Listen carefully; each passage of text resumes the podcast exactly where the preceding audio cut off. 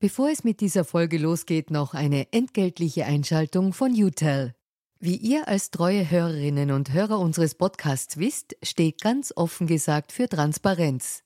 Transparenz, Fairness und Ehrlichkeit sind auch für unseren Werbepartner UTEL sehr wichtig. UTEL bietet Cloud-Telefonie und Rufnummern für Unternehmen und lebt das Wort Fairness wirklich. UTEL will nämlich ihre Kundinnen und Kunden durch Service binden und nicht durch Verträge, also sozusagen der Good Guy unter den Kommunikationsdienstleistern. Weitere Infos findet ihr im Internet. Ihr müsst bei der Suche nur den Namen richtig schreiben. Y, zweimal U, hartes T, dann E und L. UTEL eben. Und warum zwei U im Namen? Ganz offen gesagt, das wissen wir auch nicht. Das fragt am besten ein Teammitglied, weil UTEL beantwortet jede Kundenanfrage. Versprochen. Und jetzt zurück zu ganz offen gesagt.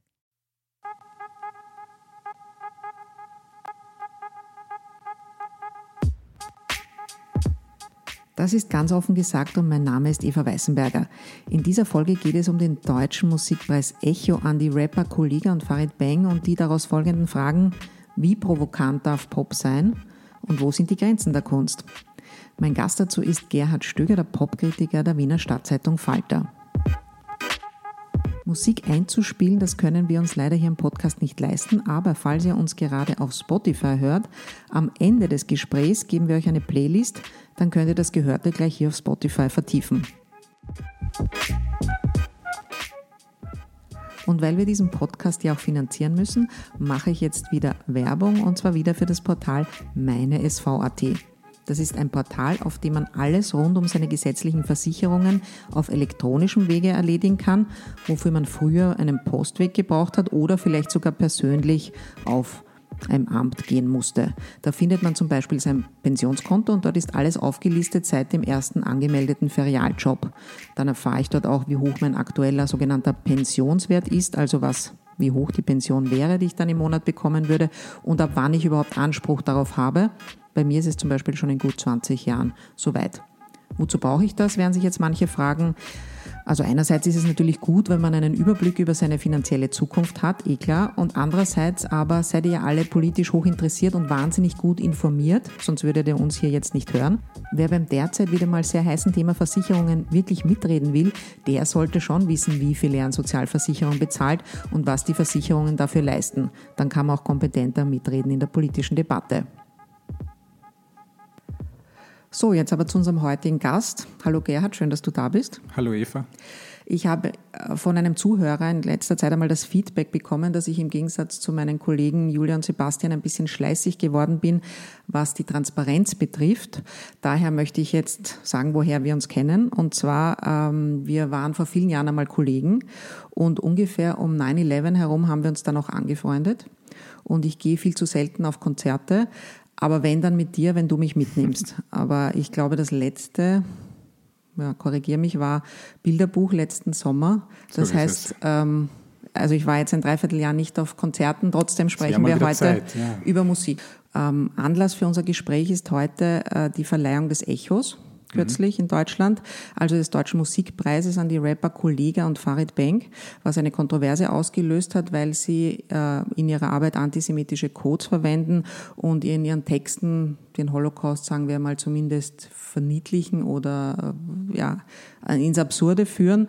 Und Künstler wie Marius Müller-Westernhagen haben dann in der Folge ihre alten Echos zurückgelegt, äh, zurückgegeben und bevor wir das genau aufdröseln im Detail, frage ich dich jetzt einfach mal, was sagst du unterm Strich? Hätte man diesen zwei Rappern den Echo einfach verweigern sollen oder war es doch gut, dass sie ihn bekommen haben? Klare Frage und äh, die Antwort lautet natürlich, das kann man nicht so klar beantworten, wie die Frage äh, gestellt ist. Es ist ganz schwierig, weil der Echo ist äh, ein Kommerzpreis. Ausgezeichnet werden nicht künstlerische Leistungen, sondern ausgezeichnet werden die Künstler, die am meisten verkauft haben im Abrechnungszeitraum. Kollega und Farid Bang sind wahnsinnig erfolgreiche deutsche Rapper. Sie haben eines der fünf meistverkauften Rap-Alben äh, produziert äh, oder eben sogar das, das meistverkaufte. Darum haben sie diesen Preis bekommen. So, so einfach ist die Rechnung beim Echo. Ähm, ich glaube, es ist äh, in Ordnung, dass sie ihn bekommen haben, weil sie haben die Kriterien des Echos erfüllt. Was natürlich jetzt an, und das passiert ja gerade, anschließen muss, ist eine Diskussion über die Verfasstheit des Echos ja, und äh, eine Diskussion, die über ein, zwei, drei aus dem Kontext gerissene Textzeilen dieser Rapper hinausgeht, darüber, äh, aus welcher Welt das kommt, wofür diese Typen stehen, was, was, was da so passiert und los ist. Genau über diese Fragen wollen wir jetzt sprechen. Hm. Ähm, über den Echo ich ehrlich gesagt jetzt am wenigsten, äh, interessiert mich am wenigsten, aber äh, beantworte das kurz. Ähm, wie soll man es ändern? Soll's, also quasi braucht so einen Kommerzpreis heutzutage nicht mehr und soll das so organisiert sein wie der wie die Oscars, dass alle ehemaligen Gewinner dann abstimmen und es dann halt dann doch so ein künstlerischer Branchenpreis wird oder ja, was, was meinst du mit Verfasstheit des es Echo? Gibt, es gibt für so Preise unterschiedliche Modelle. Der österreichische Musikpreis heißt Amadeus, der hat ein ganz anderes Modell, ein komplexes Ermittlungsverfahren, wo die Verkaufszahlen eine Rolle spielen, aber auch eine Expertenjury mitstimmt und äh, als drittes Drittel, das für die Preisverleihung verantwortlich ist, äh, stimmt das Publikum über, über Online-Voting mit ab. Das ist eine Möglichkeit, so einen Preis zu vergeben. Sie ist auch nicht die perfekte, aber sie ist mir dann im Zweifelsfall doch sympathischer als beim Echo, wobei sympathisch ist auch relativ. Der Echo ist insofern ein ehrlicher Preis, also dass er die tatsächlich erfolgreiche Musik eines Jahres abbildet, was dann halt dazu führt, also die, die, die äh, erfolgreichste äh, Preisträgerin ist Helene Fischer, die hat schon 17 Echos bekommen. Ja. Ansonsten sind noch ganz vorne mit dabei Herbert Grönemeyer und die Toten Hosen. Ähm, die sind halt tatsächlich die erfolgreichsten, die füllen die Stadien. Äh, stellt sich halt die Frage, muss man denen auch extra einen Preis dafür vergeben, geben? Äh, es gibt ja ohne dies Preise, nämlich goldene oder platinene Schallplatten, ja, die man kriegt dafür, dass man viel verkauft. Und ähm, ist das einfach der etablierte Kulturbetrieb oder was hat das noch mit Kunst zu tun? Es feiert, es feiert die Musikindustrie oder die, die, die Reste der Musikindustrie feiern sich selbst. Darum gibt es den Echo. Gut, aber du sagst, Amadeus ist sogar sympathischer, mhm. ausnahmsweise mal ein österreichischer Preis. Mhm. In besserer Verfassung ist doch auch ganz interessant. Kommen wir zur zweiten Frage, die du vorher gerade selber gestellt hast. Was ist denn eigentlich Battle Rap? Mhm. Äh, Battle Rap ist das, was der Name schon sagt. Ja, es ist also quasi der, der, der, die Battle die Rapper zwischeneinander austragen. Es ist eine, eine Auseinandersetzung, die mit Worten geführt wird. Kommt, äh, also die Hip-Hop-Kultur kommt aus, aus Amerika, Ende der 70er, Anfang der 80er Jahre entstanden. Ähm, und äh, eine Spielart des Rap ist eben dieser Battle Rap. Der funktioniert so, ähm, dass du nicht Geschichten erzählst, dass du nicht die Welt reflektierst, sondern dass du in erster Linie einen fiktiven oder tatsächlichen Gegner fertig machst. Ja, und also es war aber damals ein Fortschritt im schwarzen Ghetto, weil vorher haben sie das blutig ausgetragen, diese Konflikte, und dann haben sie es zur Kunstform erhoben und statt dem ähm, der Schusswaffen ja. und der Messer kam halt das Wort. Theoretisch ja, praktisch ist alles furchtbar kompliziert. Also die Verteidiger des Rap, Battle Rap führen immer ins Treffen, dass es ja ein großer Fortschritt sei. Ja. Anstatt der Schusswaffe wird die Wortwaffe verwendet, es wird äh, niemand körperlich verletzt, sondern bestenfalls mit Worten und darauf wird wiederum mit Worten reagiert. Ähm, tatsächlich ist natürlich der, der berühmteste äh, äh, Konflikt des Hip-Hop die East Coast-West Coast-Auseinandersetzung der zweiten Hälfte der 90er Jahre, die damit endete, dass die beiden berühmtesten Vertreter Notorious B.I.G. und Tupac Shakur äh, sehr jung gestorben mhm. sind mhm. unter teilweise bis heute unklaren Umständen. Und das ist ja etwas, was bis heute ähm, abseits der Bühne weitergetragen wird. Also es ist ja nicht so, dass der Hip-Hop eine gewaltfreie Zone wäre wie es gerne dargestellt wird. Ja, das ist halt äh, so Typen wie, wie jetzt äh, Kollega oder, oder Farid Bang oder Bushido, der halt so quasi ein Pionier des Battle Rap oder des Gangster Rap in Deutschland war, dass die ähm, sich die Maske oder die, die, die, die Künstleridentität anziehen, wenn sie auf die Bühne treten ja, und dann halt äh, äh garstig, sexistisch, homophob, äh, gewaltverherrlichend und sonst was sind und von der Bühne treten ähm, und, und, und, andere Menschen sind oder komplett andere Menschen sind. Ähm, und äh, weil das ist das Ding, wie, wo, wie immer argumentiert wird. Also das eine ist, was du gesagt hast, äh, der Battle Rap sei ein großer Fortschritt, weil keine körperliche Gewalt mehr. Ich weiß nicht, ob das empirisch haltbar ist, wenn man es untersuchen würde. Ähm, das andere ist, dass immer behauptet wird oder gerade rund um Kollega äh, heißt, die, geht die Verteidigungsrede so, ähm, in der bürgerlichen Existenz ist das ein Mann mit Schulabschluss, der auch äh, ein Jus-Studium inskribiert hat. Niemand weiß, ob er je eine Jus-Vorlesung besucht hat, aber so ist es halt am Papier. Ähm, ich glaube, so einfach, so einfach ist es nicht. Aber ähm, wenn wir jetzt bei Kollega bleiben, was das überhaupt für ein Künstler ist, stellt sich die erste Frage, ist er überhaupt ein Künstler oder ähm, hat niemand das Recht zu sagen, jemand anderen den Künstlerstatus abzusprechen oder ist er einfach ein Strizi, der schlechte Musik macht? Oh, schwierig. Also was ich jetzt vorher vergessen habe zu erwähnen, ist, dass Battle Rap natürlich für den Zuhörer oder die Zuhörerin, ich glaube eher für den Zuhörer, äh, großen Spaß machen kann. Ja, also vielleicht um, um, um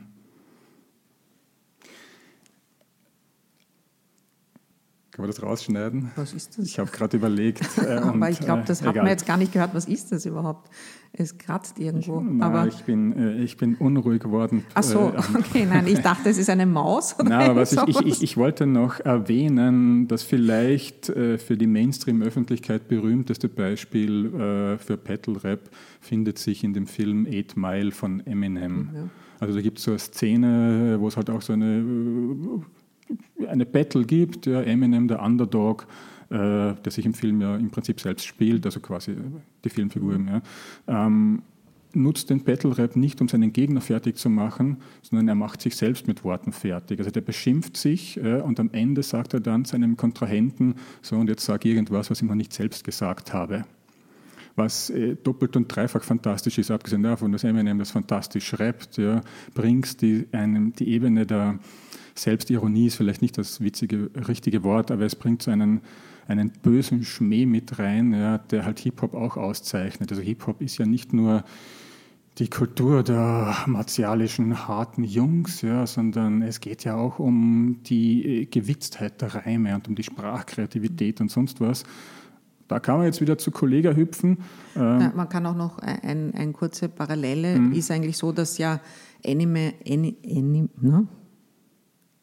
Enim, ne? Eminem heißt Enim. er. Sehr schön, jetzt stolperst jetzt kann ich, jetzt komme, stolper ich und bringe den Namen nicht raus. Also dieser weiße Rapper, eben ein weißer Der Rapper ist, Detroit. genau, zwar unterprivilegiert war, ähm, White Trash, Trailer mhm, Park mhm, Trash, mhm. äh, seine Herkunft, aber trotzdem ein Weißer. Und das passt natürlich ein bisschen zu Kollega, der ja einen, eine deutsche Mutter hat, einen äh, kanadischen Vater, den er aber gar nicht kannte und nur aufgrund seines algerischen Stiefvaters dann auch zum Islam genau, konvertiert ist als Jugendlicher, ist, ja. aber, aber eigentlich sein Migrationshintergrund halt ein kanadischer ist von einem unbekannten Vater.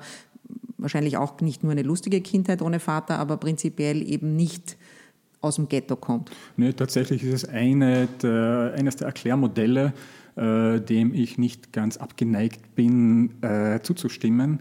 dass Kollege, der ja unter den äh, brutalen oder sprachlich brutalen Deutschrappern mit einer der brutalsten ist, äh, überkompensieren muss seine vergleichsweise offenbar bürgerliche Herkunft. Mhm. Also er hat eben nicht äh, das Leben als, als, als äh, drogenvertickendes, ähm, in Gangs äh, aufgewachsenes äh, Kind oder als, als Problemjugendlicher, ja, sondern hat die Schule absolviert und hat offensichtlich, äh, ist in geordneten, mehr oder weniger geordneten Verhältnissen aufgewachsen, er muss das jetzt kompensieren, um die Härte, die in dieser Spielart des Hip-Hop gefragt ist, äh, ja, äh, darstellen zu können. Ja. Also, weiß nicht, da kommt ja auch der Umgang mit seinem Körper vielleicht ein bisschen dazu.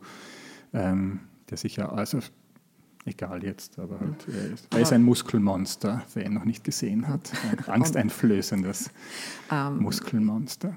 Aber was ich Nachdem schon, was wir ich, eigentlich ja diese Fragen jetzt diskutiert haben, stellt sich aber die Frage, muss man das überhaupt alles diskutieren oder kann man es nicht auch auf den Kern zurückführen? Hm. Ist halt antisemitisch, geht in Deutschland nicht. Hm. Ähm, tja, Es ging in der Debatte immer um eine Textzeile und die Textzeile lautet, mein Körper definierter als von Auschwitz-Insassen. Ich würde gerne ähm, die zweite, also die, die, die darauffolgende Zeile des Songs noch bringen. Sie lautet, ich tick Rauschgift in Massen, ficke Bauchtaschenrapper. Also der Reim auf Auschwitz-Insassen ist Rauschgift in Massen was sprachlich, also wenn ich als reiner äh, äh, Kritiker die Qualität des Raps beurteile, sage ich, eigentlich fantastisch gerappt. Ja, das ist nicht so ein primitiver Endzeilenreim, ähm, kalt auf alt gereimt oder sonst was, sondern äh, da wird mit Sprache gearbeitet.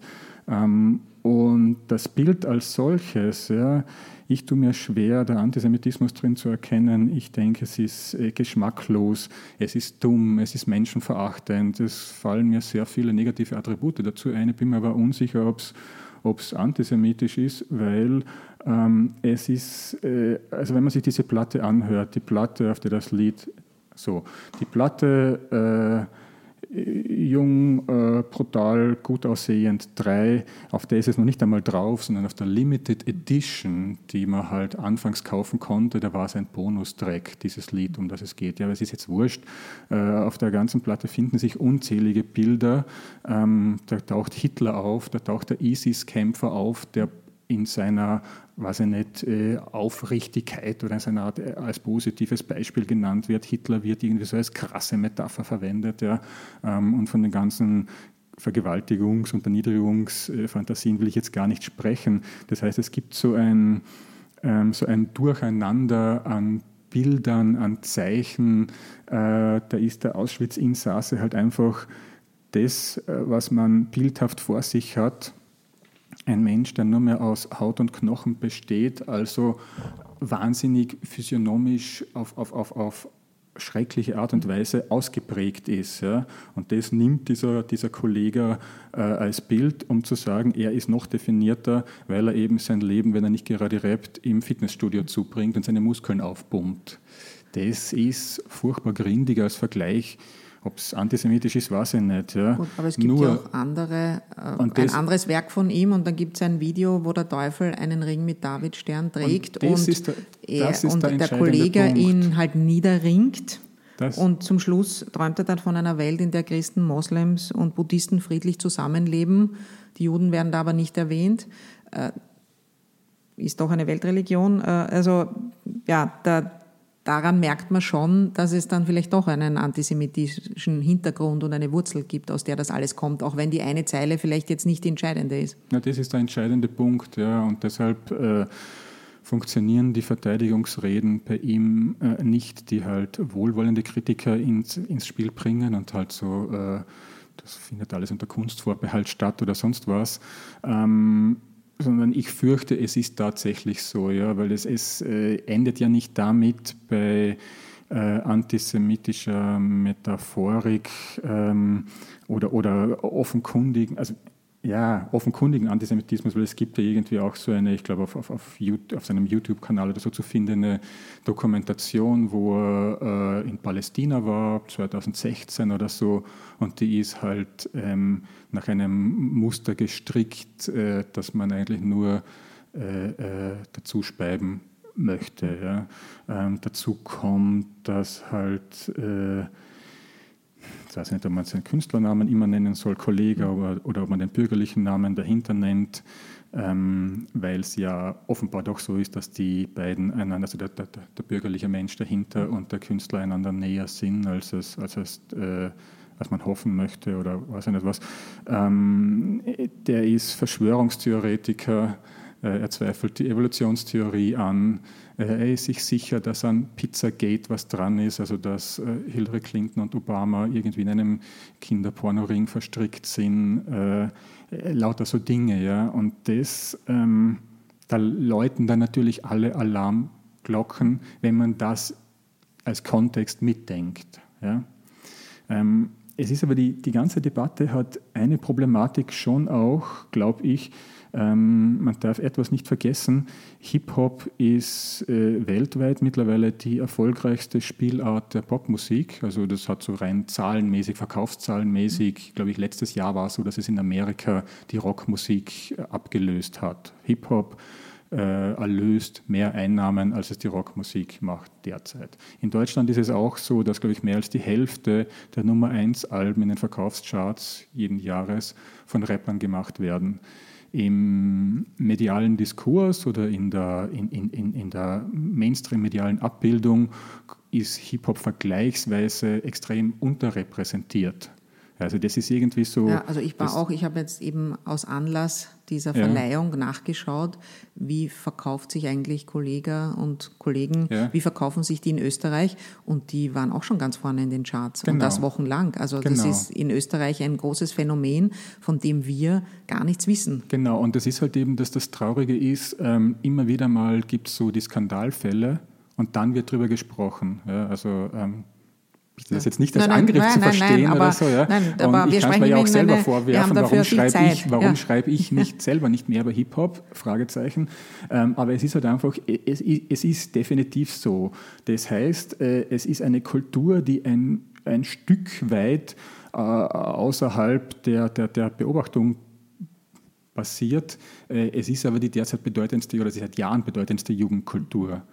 Ähm, ich habe ein bisschen das Gefühl, dass, und das ist ja auch das, was, äh, also ich glaube, du hast das ja auch vorbereitet, man ja. kann das dann zuspielen. Äh, das ist das, was Campino angesprochen hat. Ähm, Campino hat ja beim Echo auch einen Preis gekriegt. Äh, die Toten Hosen waren mal wieder die erfolgreichste deutsche Rockband. Und der hat das Forum genutzt, um so eine, eine ähm, wohlüberlegte äh, diplomatische, aber doch äh, die, äh, in der Aussage klare Ansprache zu halten. Ja. Dann hören wir da die, mal kurz rein. Hören wir da ja. rein und reden wir dann bitte drüber. Ja. Ich spreche jetzt als Musiker zu anderen Musikern. Jeder von uns muss sich eine Linie ziehen, wo für ihn eine Grenze der Toleranz erreicht ist. Im Prinzip halte ich Provokation für gut und richtig. Die kann konstruktiv sein, Denkprozesse auslösen und aus ihr heraus können verdammt gute Sachen entstehen. Aber man muss unterscheiden zwischen dieser Art als Stilmittel oder einer Form von Provokation, die nur dazu da ist, um zu zerstören und andere auszugrenzen. Für mich persönlich ist diese Grenze überschritten, wenn es um frauenverachtende, homophobe, rechtsextreme, antisemitischen Beleidigungen geht und auch um die Diskriminierung jeder anderen Religionsform.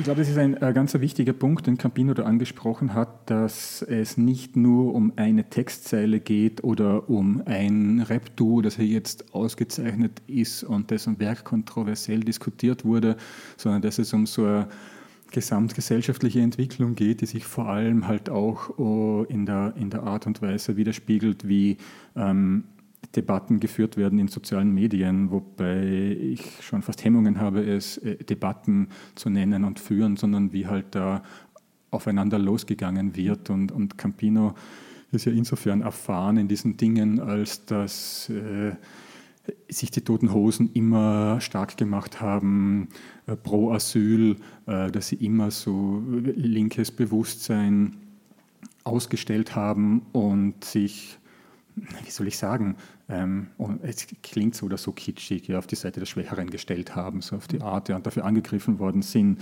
Interessant fand ich, äh, bevor wir zum Inhalt dessen kommen, was er gesagt hat, wie die Reaktionen drauf waren. Ja, die Süddeutsche Zeitung an sich durchaus den äh, Toten Hosen wie das gesamte Feuilleton. Ja, dass, äh, niemand im Feuilleton wird die Toten Hosen vorbehaltlos gut finden. Trotzdem in der Süddeutschen Zeitung fand sich als Reaktion auf, auf Campinos Ansprache eine sehr positive, äh, äh, ein sehr positiver Kommentar. Darf ich kurz ja, ja, zitieren? Oder? Okay.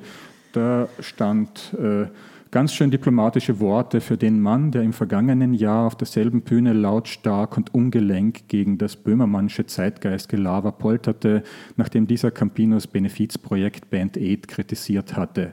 Wer hätte gedacht, dass eben dieser Campino ein Jahr später so einen entspannt reflektierten und doch meinungsstarken Beitrag zur Antisemitismusdebatte liefert? Vom Publikum in Berlin gibt es dafür Standing Ovations.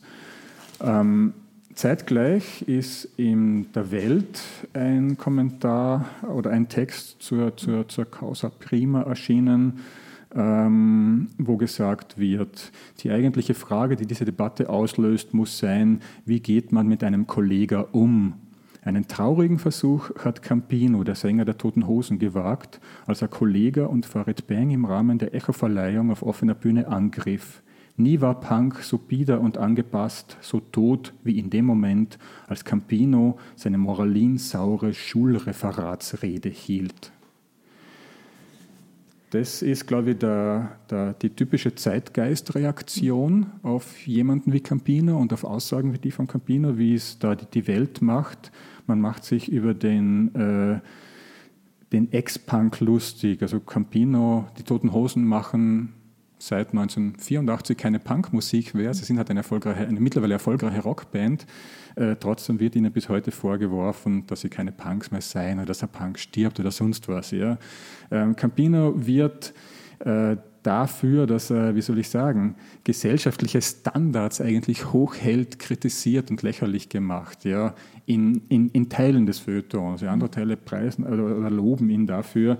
Da sieht man, wie wie schwierig das ist, sowas, sowas einzuschätzen. Ja, was aber, aber, was würdest du jetzt sagen? Das, wie, wie fandest mich, du die Rede? Mich hat es in erster Linie gerührt, ja, weil ich habe halt auch, äh, also ich habe den schon oft interviewt, äh, ich bin dem auch schon, äh, ich hatte das Glück, ihm auch privat zu begegnen und schätze den Typen einfach in seiner Ambivalenz und Zerrissenheit. Ich schätze ihn er war in meiner Jugend wichtig. Ich habe ihn dann zehn oder die Hosen zehn Jahre lang verachtet und mittlerweile auch mit den Hosen als Band meinen Frieden gemacht. Und äh, ich schätze das, was er eigentlich seit vielen Jahren schon bewusst vertritt. Er sagt, äh, es gibt nichts Uncooleres als Campino, das ist ihm bewusst, aber quasi, ähm, er hat nichts mehr zu verlieren. Er muss nicht mehr darauf achten, dass er sich irgendwie cool gibt, ja, sondern er kann die Dinge benennen, so wie er es benennen möchte. Ja. Natürlich wäre es cooler zu sagen, äh, jetzt lass mal die jungen Knallköpfe äh, äh Knallköpfe sein und macht euch bitte locker. Der Hip-Hop ist halt der Punk von heute oder irgendein Blödsinn, ja, dann hätte er die Lacher auf seiner Seite gehabt.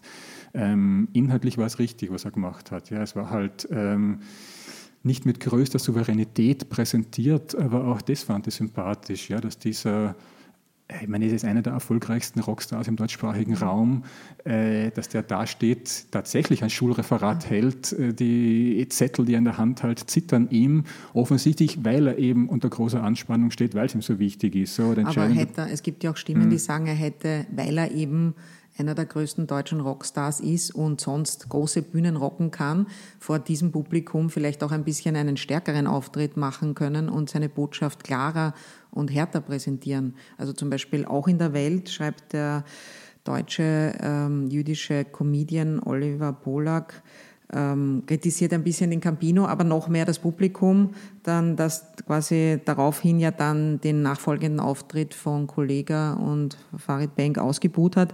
Prosecco trinkend rumzubuhen ist kein Widerstand, das ist nicht mal ein Widerständchen. Einen Löwen bekämpft man nicht, indem man ihn mit Federn bewirft. Mhm. Und später dann schreibt er eben, wenn ich den neuen Antisemitismus wahrnehme, wird mir schlecht. Also er geht dann wieder auf die Frage ein, was steht dahinter und die Frage, die du vorher selber zitiert hast aus der Süddeutschen, wie soll man mit Kollega umgehen? Nö, der Text von Oliver Pollack ist, ist toll, äh, kurz und prägnant. Allerdings an einem Punkt macht es sich halt auch wieder ein bisschen leicht äh, der Pointe zuliebe. Er schreibt in dem von dir zitierten Text Auszug aus Ägypten, Holocaust und jetzt sollen alle Juden noch kostenlos auf Kollega-Konzerte und mit ihm chillen wie viel Leid soll ein Mensch ertragen? Der Hintergrund ist, dass Kollege in einem seiner ungelenken Versuche, sich, weiß nicht, reinzuwaschen, angeboten hat, äh, Fans mit äh, jüdischen Wurzeln oder jüdischem Background können äh, in Zukunft gratis auf Konzerte kommen, was eigentlich ein kompletter Wahnsinn ist, weil natürlich zu Recht Oliver Poller gefragt, wie sollen das gehen, und jetzt dann David Sterne tragen, um gratis eingelassen zu werden. Aber die Pointe ist eben, dass er den Holocaust äh, an Leid quasi gleichsetzt mit dem Besuch eines Kollegakonzerts für Juden ist ja, schon wo, hart. Ja, ja wobei da muss man wieder sagen, er ist Comedian und genau. er macht ja auch Holocaust-Witze genau. und sagt, ich darf, weil ich bin Jude. Ja. Worüber man auch diskutieren kann, da bin ich aber bei ihm, ich finde ich es auch lustig, Na, wie er es macht und er macht es gut. Daumen, Daumen rauf für ihn, äh, super Text. Äh, es hat natürlich auch wieder ein bisschen das Herz gebrochen, wie heftig er Campino kritisiert, aber kann man machen. Er hat die besseren äh, Campino-Kritisier-Elemente als der Kollege in der Welt, der halt in meinen Augen dann ein bisschen stumpf hinhaut oder halt so klischeehaft hinhaut. Jetzt kommen wir wieder zurück zum Thema, was, was darf Pop und ähm, wie, wie, wie soll man damit umgehen. Ähm, da erinnere ich mich an meine eigene Jugend. So mit 14, 15 war ich, wie viele andere, halt Fan von Joy Division, Sex Pistols zum Beispiel. Mhm. Und die Sex Pistols spielen ja mit dem Hakenkreuz als Symbol und verwenden das. Jein. Ja, aber es äh, kommt vor, ja. sozusagen. Also es gab, also ich, ich war ja erst 14 mhm. und man, ähm, für unsere jungen Zuhörerinnen und Zuhörer muss man dazu sagen, da konnte man nicht einfach was googeln und sich informieren, sondern da musste man englischsprachige Musikzeitschriften auftreiben oder ältere Freunde haben, die einem was darüber erzählt haben. Sonst war das nicht so leicht zu recherchieren und mit wenig Taschengeld hat man sich diese Musikzeitschriften nicht kaufen können. Und die älteren Freunde haben einem meistens ein Blödsinn erzählt, wie ich aus heutiger Sicht weiß. Also jedenfalls, es kam, also aus meiner Sicht, aus meiner damaligen Sicht, haben die eben das Hakenkreuz als Provokationssymbol verwendet und es gab T-Shirts, wo das am Rande vorkam. Und Joy Division hat sich benannt nach ähm, KZ-Insassinnen, die von äh, SS-Offizieren regelmäßig vergewaltigt wurden und äh, quasi denen sexuell zu Diensten sein mussten. Daher leitet sich dann der Name Joy Division ab und Joy Division spielt auch mit einer Nazi-Ästhetik. Und was ich jetzt eigentlich nur sagen wollte, äh, wie ich das Problem für mich damals gelöst habe, weil ich wollte jetzt nicht auf die Musik verzichten, weil Love Will mhm. Tear Us Apart war halt monatelang mein Lieblingssong und auf den wollte ich nicht verzichten. Und ich habe es dann halt so getrennt, dass ich mir gedacht habe, das sind ja Engländer, die dürfen, wir nicht. Und ich ziehe halt kein T-Shirt an, wo ein Hakenkreuz auch in irgendeiner Form sozusagen drauf ist, ähm, außer es wäre durchgestrichen. ja, ja. Und, und ich schaue bei Joy Division, dass ich nicht die die, die diese, das Poster nehme oder das T-Shirt nehme, das am ehesten an die Nazi-Ästhetik erinnert, sondern eher auf eher das quasi, das mehr so grufti-mäßig, friedhofsmäßig daherkommt, das konnte ich mit meiner Weltsicht vereinbaren. Mhm. So. Also ein kindlicher Versuch, damit umzugehen. Mhm. Äh, was ist sozusagen die erwachsene Antwort? Wie geht man mit solchen Anspielungen um? Ähm, das Hakenkreuz im britischen Punk, ein Thema für äh, Dissertationen, die gewiss schon oft geschrieben wurden. Ähm, es war Punk war eine Provokationskultur. Und das, die Verwendung des Hakenkreuzes war im England der 70er Jahre natürlich mit die größtmögliche Provokation, ähm, weil die Elterngeneration ja mitbeteiligt war, Nazi-Deutschland zu besiegen. Und dann kommt man mit diesem Symbol an und provoziert. Äh, natürlich nie aus einer Sympathie für, für, für Nazi-Deutschland heraus oder für Nazi-Groll, Nazi-Verbrechen, sondern rein um der Elterngeneration oder eben auch der Generation der Hippies, äh, die von den Punks radikal abgelehnt wurden, als äh, verschlurfte alte Säcke, die fade Musik gemacht haben, zu provozieren. Ähm, das war halt äh, im Prinzip ein kurzer Moment, ja, der dann schnell wieder vorbei war. Also das ist nicht so, dass äh, sich das Hakenkreuz lange gehalten hätte. Ja. Ähm, es wurde aber tatsächlich zum Teil äh, exportiert und ähm, es war dann, mir hat das ein alter Punk mal erzählt, äh, in Wien war es so, wenn man da als Punk das Symbol getragen hat, dann hat man eher von der Elterngeneration noch auf die Schulter geklopft bekommen und äh, brav Burli gesagt bekommen. Das heißt, da hat es als, äh, äh, als, als, Provokation weniger funktioniert. Es ist überhaupt interessant, dass äh, Punk, aber na, ich hätte jetzt ein kleines äh, impulsmäßig ein kleines Punk-Referat Soll ich das ja, halten? bitte, ja, bitte. Also, der, der, entscheidende Punkt ist eigentlich, also wenn dass es das ein paar dass, Minuten lang, das, wenn es zu lang wird, stoppe ja, ich. Da, genau, dann stopp ja. mich. Aber was ich sehr interessant finde an Punk ist, dass es ja gerne auf so Parolen wie äh, No Future oder so reduziert wird. Ähm, das ist tatsächlich aber die wahrscheinlich äh, produktivste äh, Subkultur der, der Popgeschichte oder einer der produktivsten Subkulturen der Popgeschichte war. Also aus dem Moment der absoluten Ablehnung des Nihilismus, der Verweigerung der Produktion heraus, ist etwas so ungemein Kreatives entstanden. Also die Popkultur bis heute wird geprägt äh, das hat sich ja auch in anderen Bereichen fortgesetzt. Die Do-it-yourself-Ästhetik des Techno wurzelt im Punk.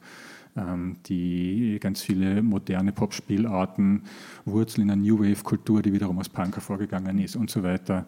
Äh, Finde ich, find ich äh, obwohl es jetzt über 40 Jahre her ist, unverändert spannend, das zu beobachten. Ähm, ist ja auch ganz lustig, dass äh, Campinos Wurzeln im Punk liegen oder die, die Wurzeln der, der Toten Hosen im Punk liegen.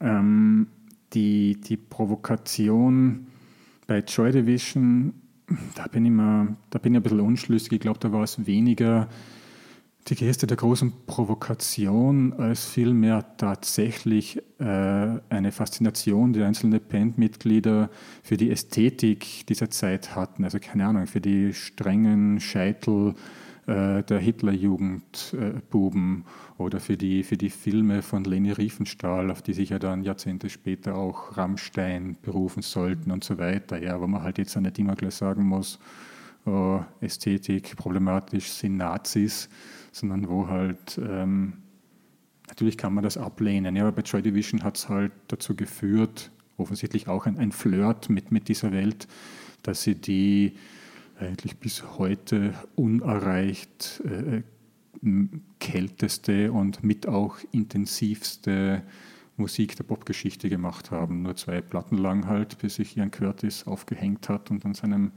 seiner Verzweiflung zugrunde ging. Aber die Platten strahlen bis heute ja in ihrer Kälte. Mhm. Und in bleiben wir kurz äh, bei den Rammstein-Videos, mhm. ähm, weil es passt schon irgendwie dazu.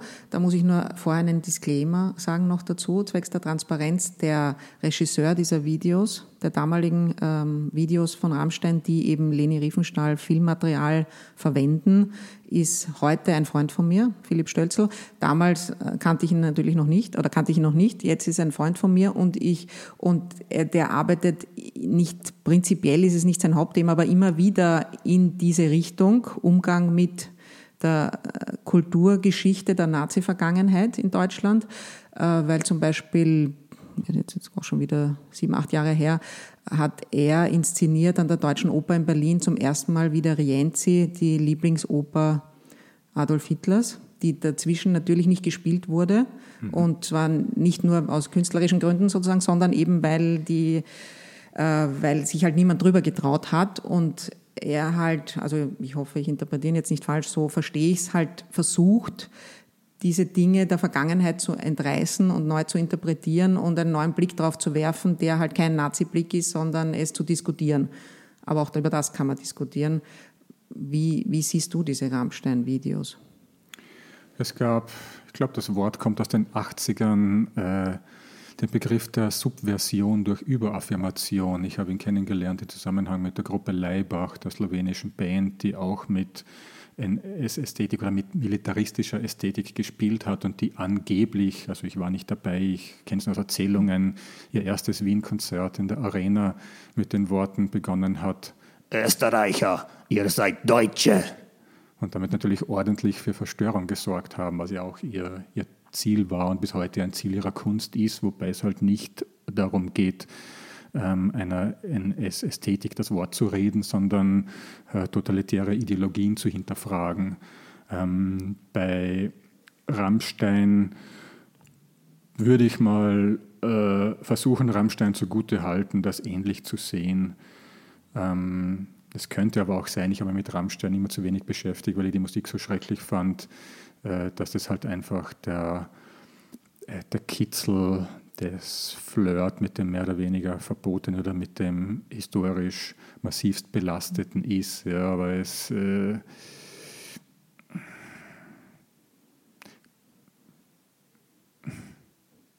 Mich spricht es nicht an. Ja, ich kenne ja, die Musik und, sagt mir auch zu wenig, also halt, also ich mag es auch äh, nicht. Ja. Ich würde gerne noch ein anderes Beispiel, wir haben da ja in unserem Vorgespräch kurz drüber geredet, so ein ganz berühmtes, und das steht vielleicht eher auch in der Tradition von, von Rammstein und Leih, aber auch noch einen Schritt zurück. Äh, um 1980 gab es in Deutschland eine Band, Deutsch-Amerikanische Freundschaft, die halt so in Lack und Leder aufgetreten ist und die harten Buben gemimt haben, kamen auch aus der Punk-Szene, haben aber so eine Art von Techno-Vorläufermusik gemacht, also Punk mit harten Beats, elektronischen Beats kombiniert.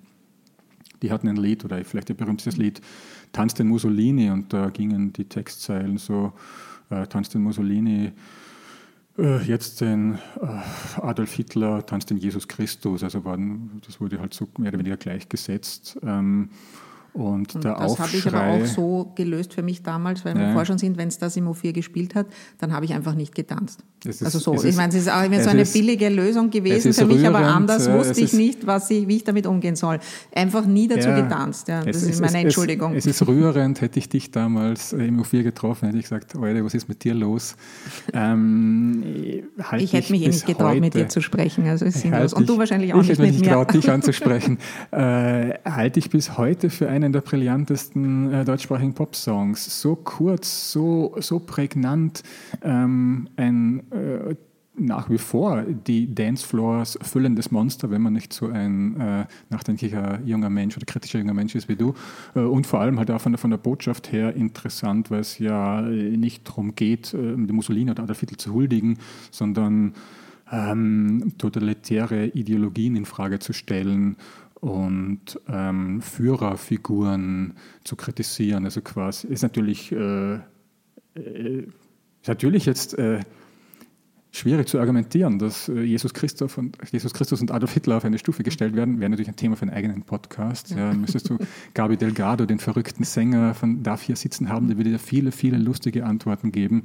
Ich hatte einmal das Vergnügen, mit ihm zu sprechen. Ähm, da war es natürlich auch so, äh, die alten Hippies waren furchtbar verschreckt und äh, sahen ihren Verdacht bestätigt, dass die Punks äh, wahlweise unpolitisch oder rechts seien. Ja, und ich kann mich an eine Episode erinnern, in der Lindenstraße, war der kleine Klausi Beimer, der mittlerweile, keine Ahnung, wahrscheinlich 40 Jahre alt ist in der Lindenstraße, die man ja. mitspielt, war der kleine Klausi Beimer ähm, drauf und dran, zum Skinhead zu werden ja, genau, oder so ja. am, am, Übergang ja. zum, zum Neonazi. Und in seinem Kinderzimmer hat er DAF gehört, äh, tanzt Mussolini. Ein Lied, das in Wirklichkeit eine linke Hymne war, wenn es denn eine Hymne war oder wenn es irgendwie eine politisch besetzte Hymne war. Das führt uns auch wieder war. zurück zur Kollega und ähm, ja, eben Klausi hm. Beimer und ich, die es nicht tanzen wollte, weil ich mir eben nicht sicher war. Mhm. Also ich habe mir, also ich habe schon auch die andere Lesart irgendwie nachvollziehen können, aber ich habe mir gedacht, wer weiß, stimmt das? Mhm. Und da war eben Unsicherheit, habe ich mich dagegen entschieden. Und ähm, natürlich kann man sagen, die Lindenstraße ist jetzt nicht der Höhepunkt der deutschen Popkultur, aber vielleicht war das genau ein richtiges, echtes Abbild, weil wahrscheinlich auch viele Neonazis das gehört haben damals. Ja. Und daher ist also und die eben, denen war das wieder wurscht, dass das eine linke Hymne ist. Und deswegen ist die Frage, diese vielen Jugendlichen, die jetzt Kollega und Kollegen hören, was denken sich die? Also die grölen das mit, die sind ja auch nicht alle antisemitisch, obwohl man ja nicht verleugnen kann, dass es unter muslimischen Jugendlichen, mhm. also zumindest in Deutschland mhm. ist das gut erforscht, gibt es schon Studien von 2010, dass einfach ein Viertel tatsächlich klar antisemitisch eingestellt ist. Also das Problem gibt es ja, dann gibt es diese Musik, die darauf einzahlt und diese Gefühle wachkitzelt. Wie soll man dann damit umgehen? Hm. Ja, es ist ein heikles Thema. Also ich glaube, so ein grundlegender Unterschied, äh, wenn man die zwei Beispiele jetzt einander gegenüberstellen möchte, zwischen DAF oder jetzt dem Song ähm, Tanz den Mussolini und äh, einem Song von Kollega und Farid Bang ist die Vieldeutigkeit äh, des Duff-Songs, die vielen Interpretationsmöglichkeiten, die Ambivalenzen, die drinstecken, äh, der Individualanarchismus der Protagonisten, der mitspielt äh, und zum drüberstreuen noch, das könnte man jetzt vernachlässigen, aber für mich spielt es auch eine Rolle. Es ist ein fantastischer Song. Ähm, ein Problem, nicht das größte, aber ein Problem, das ich mit Kollega und Farid Bang habe, ist, dass ihre Musik annähernd unerträglich ist. Jetzt könnte man natürlich auch sagen, das ist eine Qualität, äh, weil äh, Popmusik war früher einmal das ist ja, glaube ich, das Thema hier bei uns, Pop und Provokation. Ne? Popmusik oder Rockmusik, wie man es auch nennen mag, war früher mal überhaupt eine Provokation. Ja? Alles, was Elvis ausgelöst hat, war eine Provokation gegenüber der Welt der Erwachsenen. Der Teenager äh, ist auf den Plan getreten, ähm, ist zum Leben erwacht und so weiter und so weiter. So eine, eine, eine lange äh, Erfolgsgeschichte der Provokation. Ähm, gegen die, weiß nicht, Vorschriften, Zwänge und sonst was der Erwachsenenwelt. Und dann ist aber halt, und das lässt sich ja also jemand wie Campino dann wieder ablesen, dann sind halt äh, die Menschen oder die, diese Figuren durch die Institutionen marschiert. Rockmusik ist ein Genre, das heute künstlerisch längst tot ist ähm, und eigentlich einer der letzten Orte, wo ähm, Provokation jetzt nicht nur inhaltlicher Natur stattfindet, sondern auch auf der Ebene des, was soll das alles, ich verstehe es nicht, jetzt als Reaktion der Erwachsenen, ist eben Hip-Hop oder ist halt gerade der Deutschrap, weil äh, Hip-Hop vielleicht auch mal kurz erwähnen für den, für den Hörer und die Hörerin, die interessiert sind. Äh, Hip-Hop ist ja derzeit nicht nur die kommerziell erfolgreichste Kultur, es ist, finde ich, auch äh, künstlerisch die spannendste. Äh, das Feld ist wahnsinnig groß. Also äh, es, man wird kaum eine spannendere, aufregendere äh, auch politisch interessantere Platte finden aus dem Jahr 2017 als Damn von Kendrick Lamar, der in Amerika ein Superstar ist und äh, bei den dortigen und Echos, nämlich dem Grammy, ausgezeichnet und ja, jetzt, und den, jetzt Pulitzer den Pulitzerpreis bekommen hat. hat ja. Also, und dieser Tage äh, erscheint das neue Album von Chanel Monet, die irgendwie so ein bisschen Prinz-Protégist Protégé war ähm, und auf äh, queer-feministische Art und Weise, wenn man so will, den Sound von Prince äh, aus den 80ern in die Jetztzeit transformiert und äh, auf, um, also das wäre ein so Hörtipp oder, oder ein äh, YouTuben Sie doch oder schauen Sie sich sonst wo an, liebe Zuhörer und Zuhörerinnen. Wir duzen unsere Zuhörer. Ähm, okay, lieber Zuhörer, liebe Zuhörerin, schau dir doch mal Pink mit Y geschrieben von Janelle Monet an, als Gegengift, wenn man so will, zu Kollega und Farid Bang. So, das war jetzt dann die Abschweifung. Wie umgehen damit? Ähm, ich glaube, da gilt dasselbe wie für all die großen, Fra all die großen Fragen, äh, die immer darauf rauslaufen, äh, was tun mit der Fragmentierung der Gesellschaft, was tun mit diesem und jenem, was tun mit Hass auf Facebook, was tun. Ähm, Bildung, Bildung, Bildung. Die einzige, also äh, ich habe jahrelang, also ich bin im Falter ja unter anderem dafür zuständig, die Konzerte der kommenden Woche oder der Zukunft anzukündigen. Und bei dieser, äh, bei, bei, so Künstlern wie Bushido, Kollege gab es damals noch gar nicht in den Nullerjahren, habe ich immer dazu geschrieben, äh, dass es halt äh, die Art von Musik ist, die pickel, pickelgesichtige, äh, im Leben unsichere, und beholfene äh, Gymnasiasten furchtbar aufregend finden ähm, liebe Erziehungsberechtigte, seid unbesorgt, lasst eure Kinder da ruhig hingehen, aber sucht das Begleitgespräch. Ähm, ist natürlich auch äh, ein, bisschen, ein bisschen von oben herab und ein bisschen, äh, äh, ein bisschen gar zu flapsig vielleicht, aber ich glaube, darum geht es. Äh, sind wir, wir sind ja da sowieso in einer sehr schlechten Position als intellektuelles Establishment sozusagen, mhm. unterhalten wir uns jetzt schon 46 Minuten mhm. fast über äh, diese Dinge, von denen wir eigentlich nicht viel verstehen, obwohl mhm. wir beide in Otterkring leben, ja. haben wir trotzdem beide keinen Kontakt zu Kollegerhörerinnen und Hörern, die hier aber auf der Straße offensichtlich in Massen herumrennen. Ähm, ja, und wenn wir jetzt wie jetzt das lang und breit diskutieren und unsere Meinung dazu sagen, dann würden die sagen, ja, bitte Establishment, fuck off, also lasst uns in Ruhe. Und, und wir haben dann wieder ein schlechtes Gewissen, dass wir so belehrend sind. Also eigentlich ja, können wir eh nichts ausrichten. Na, das, na. außer außer äh, Parteien wählen, die viel in Bildung investieren. es ist so, äh, es ist, äh, es ist ein unangenehmes, äh, komplexes und schwieriges Thema. Ähm, und es fällt mir auch nicht ganz leicht, das zu sagen, aber ich bin ja fast froh, dass Sie den Preis gewonnen haben, weil es was sichtbar macht und weil es halt eine Debatte jetzt befördert, die zum Teil, also zum Teil wird sie auf äh, ganz furchtbarem Niveau geführt, also wenn sich halt die die langweiligsten alte, alten Fürze in der deutschsprachigen Popmusik, nämlich Peter Maffay, Marius Müller-Westernhagen und Co. zu Wort melden ähm, und ihre Echos zurückgeben wollen, ähm, äh, dann fällt es mir nicht ganz leicht, äh, nicht leise Sympathien für den Kollegen und Farid Bang Wahnsinn zu empfinden, weil ich mir denke, ja, also gegen die langweiligen alten Fürze bin ich ja auch. Einerseits. Ähm, andererseits äh, ist es halt so, dass diese langweiligen alten Fürze, so schrecklich ihre Musik ist, ähm, als Typen also gerade bei, bei Peter Maffay bin ich immer erstaunt, wenn ich ein Interview lese, wie kann man so schreckliche Musik machen und dann aber ein interessanter, reflektierter, ähm, ähm, spannende Interviews gebender und die Welt äh, durchaus interessant betrachtender Mensch sein. Ich glaube, bei Marius Müller-Westernhagen ist es ganz ähnlich als Menschen.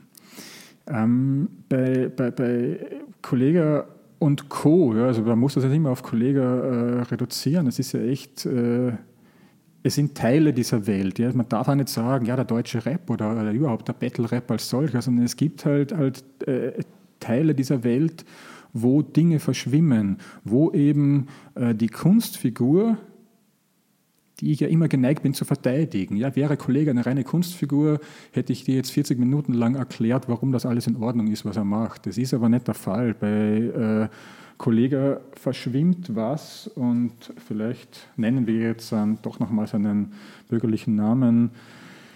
Felix Martin Andreas Matthias Blume. Okay. Der arme Mann heißt Blume, ja. hart genug für einen Gangster-Rapper.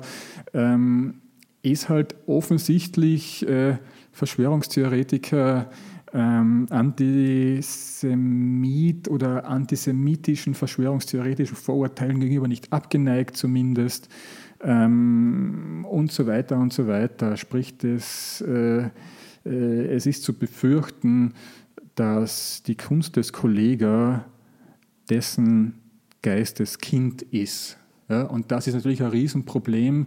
Ähm, jetzt wirst du vielleicht fragen, ja, soll man da irgendwas verbieten, soll man da irgendwas zensieren? Na, soll man natürlich nicht. Man soll sich damit auseinandersetzen.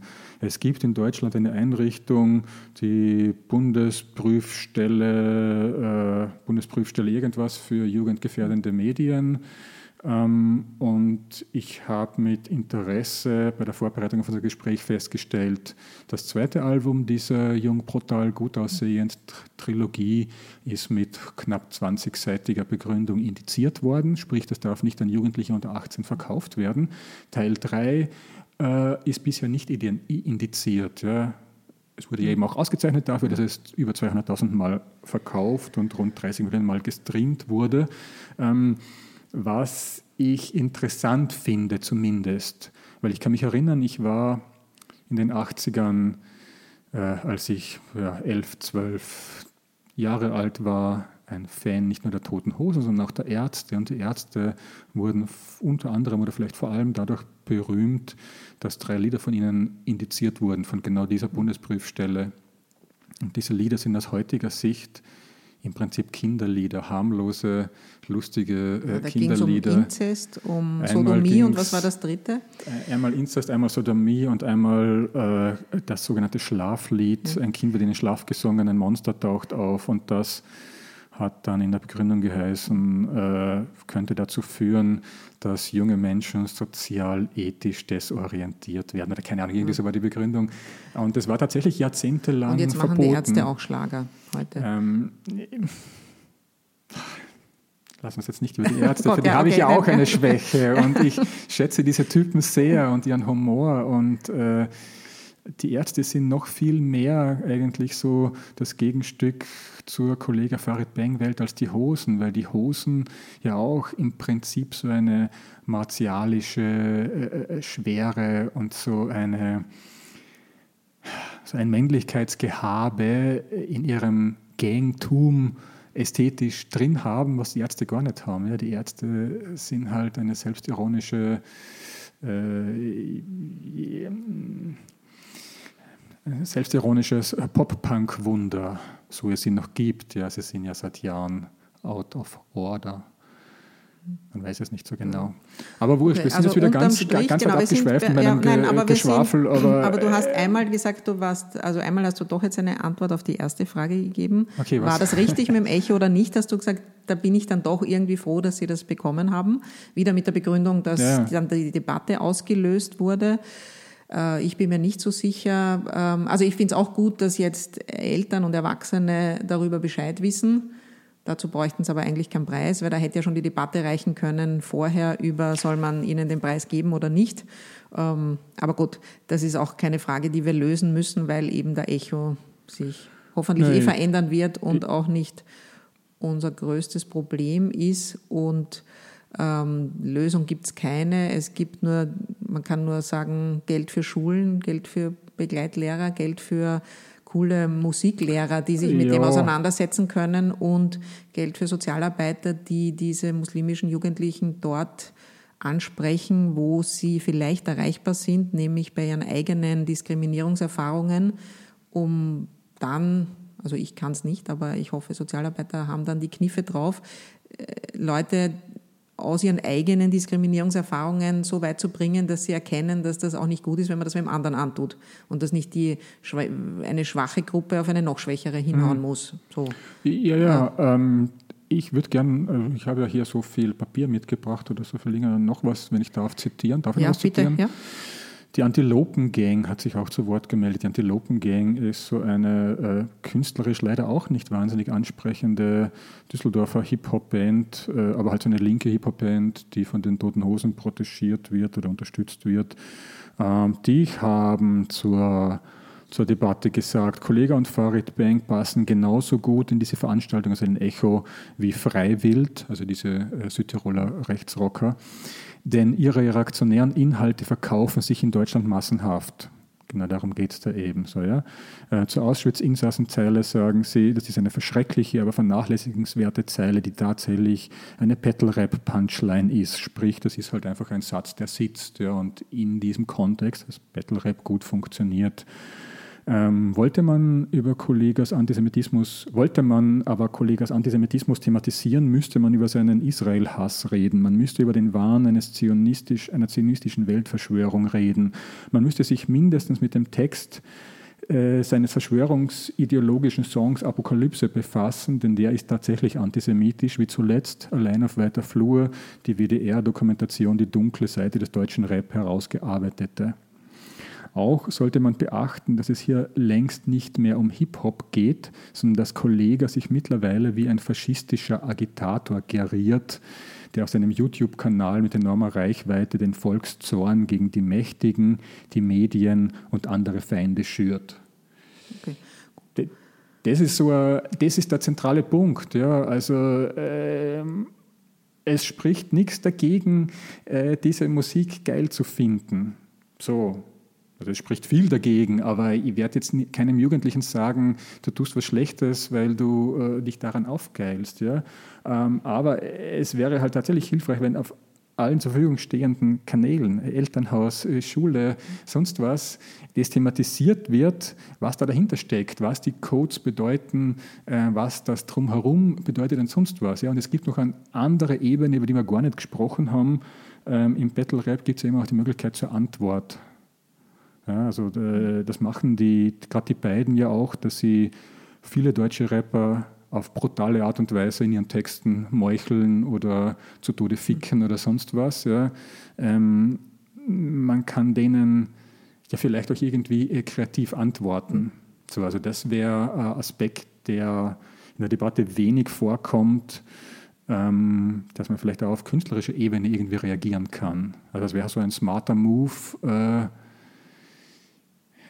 nicht den äh, braven Bildungsbürger, äh, äh, nee. Also Campino Rap. hätte zurück diesen sollen. Campino Äh, äh, er hat nicht, äh, musikalisch zurück diesen sollen. ja, eben nicht Campino, sondern äh, der junge Campino, der nicht Campino ist, sondern ein Rapper oder vielleicht noch besser eine Rapperin, die äh, diesen Ekelpaketen einfach die Luft auslässt mit äh, Gags, äh, aber auch mit äh, en entsprechendem Punch, dass die, die Kids darauf ansprechen. Ja. Ähm, also, also wir haben ja, wir können leider Musik können wir ja. leider nicht einspielen in diesem Podcast. Äh, sonst würden wir jetzt Stummer Schrei nach Liebe spielen als Abschlussnummer. Äh, vielleicht hätte so geantwortet du, werden Du meinst sollen. die Ärzte-Nummer, ja, Schrei genau. nach ja. Liebe, nicht stumm, also, sondern ganz also, laut. Gut, Aber ich, ich, könnte ja abschließend noch eine, äh, darf ich dir eine Geschichte noch erzählen? Ja, bitte. Ja. Wir hätten auch äh, Sixten einspielen können. Das ist ein deutsches äh, Rap-Duo, zwei junge Frauen, SXTN geschrieben.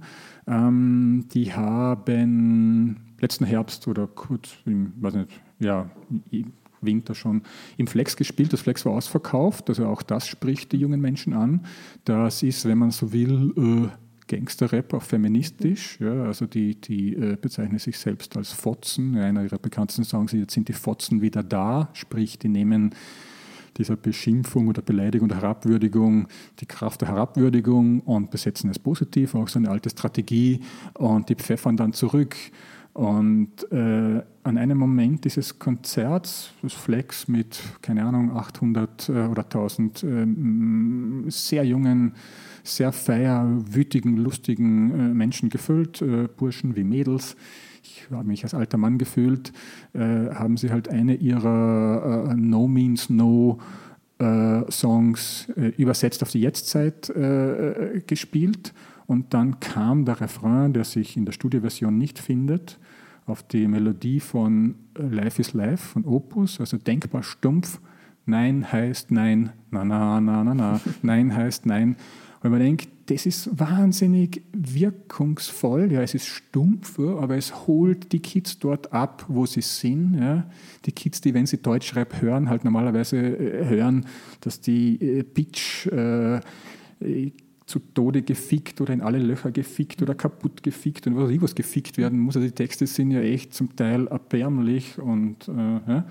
ähm, Jedenfalls wird suggeriert, dass äh, die Frau das Objekt ist, das Willens ist und das dem äh, coolen Rapper und so weiter und so weiter. Mhm. So, ja. Ähm, und die halten so dagegen. Die denken, das ist halt auch eine mögliche Strategie. Okay. Hat meine gut. Sympathien. Ja, gut, dann danke für das Gespräch. Wir wiederholen jetzt nochmal alles, was du empfohlen hast, nämlich jetzt zum Mitschreiben. Zum Schluss war Sixten. ähm, wobei, ich weiß nicht, ob das empfiehlst du ja nicht musikalisch, sondern mehr, dass man ich sich das Spaß mal kulturell dran, anschaut. Okay. Kendrick Lamar. Ähm, dann, du hast noch was empfohlen, die, die Rapperin. Ah, Chanel Monet. Genau. Und ähm, weiß ich nicht, soll man sich die alten Toten Hosen Sachen wieder mal anhören oder ist das Alte sinnlos? Soll man sich lieber erinnern, wie man es als Kind gehört hat, als Jugendlicher? Die Opel Gang von den Toten Hosen macht immer wieder Spaß.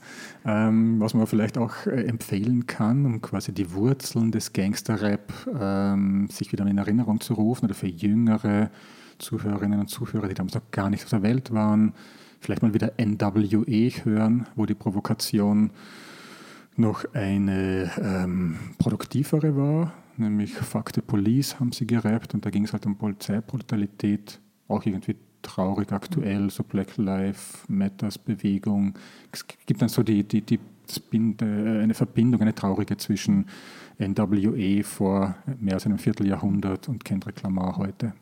Und ich würde mich wünschen, wenn jetzt wer zuhört, der oder die immer noch die Lindenstraße schaut, dass er oder sie sich meldet und mir erzählt, wie die jetzt ist so. Also weil jetzt habe ich doch schon sicher zehn, also vor zehn Jahren habe ich vielleicht noch einmal reingeschaut und dann noch einmal, aber irgendwann gibt man dann auf und das hat jetzt auch keinen Sinn mehr, sondern das muss ja jemand bewerten, der es über längere Frist anschaut und das wäre mir jetzt zu mühsam, aber es würde mich wahnsinnig interessieren, also bitte meldet euch. Ähm, ja, vielen Dank für das Gespräch, Gerhard. Man, ich sage noch Danke dazu, er hat ein David Bowie-T-Shirt getragen, aus, weiß ich nicht, ob aus Anlass des Gesprächs oder einfach so, weil es oben lag im Kasten. Hätte ich vielleicht lieber zum Beastie Boys T-Shirt greifen sollen. ich weiß es nicht. Gut, Nein. aber wir sind ja ein Audioformat, man hat es nicht gesehen. Ich habe es für dich angezogen. Gut, vielen Dank fürs Kommen. Ciao. Papa.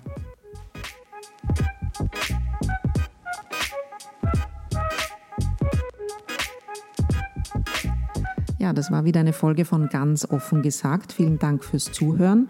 Ihr wisst, wenn ihr uns pushen wollt, dann liked uns überall, wo es geht, gebt uns fünf Sterne, schreibt positive Rezensionen und schreibt uns, mit wem ihr gerne ein Gespräch hören würdet. Und Gerhard Stöger möchte jetzt doch noch einen Satz sagen, den Sukkus unseres ganzen Gesprächs. Bitte schön. Naja, beim Einpacken kam mir der Gedanke, dass äh, dieser Satz in der Form nicht gefallen ist, obwohl er implizit sich eh vielleicht das ganze Gespräch zieht. Ich glaube, dass äh, Pop zwar über die Jahre stark an Bedeutung verloren hat, allerdings nach wie vor die Funktion als Spiegel der Gesellschaft hat. Und der Blick in diesen Spiegel, äh, den wir hier haben, ist durchaus beunruhigend bis besorgniserregend. Und da geht es halt darum, sich dann einen Reim drauf zu machen und äh, damit umzugehen. Missing Link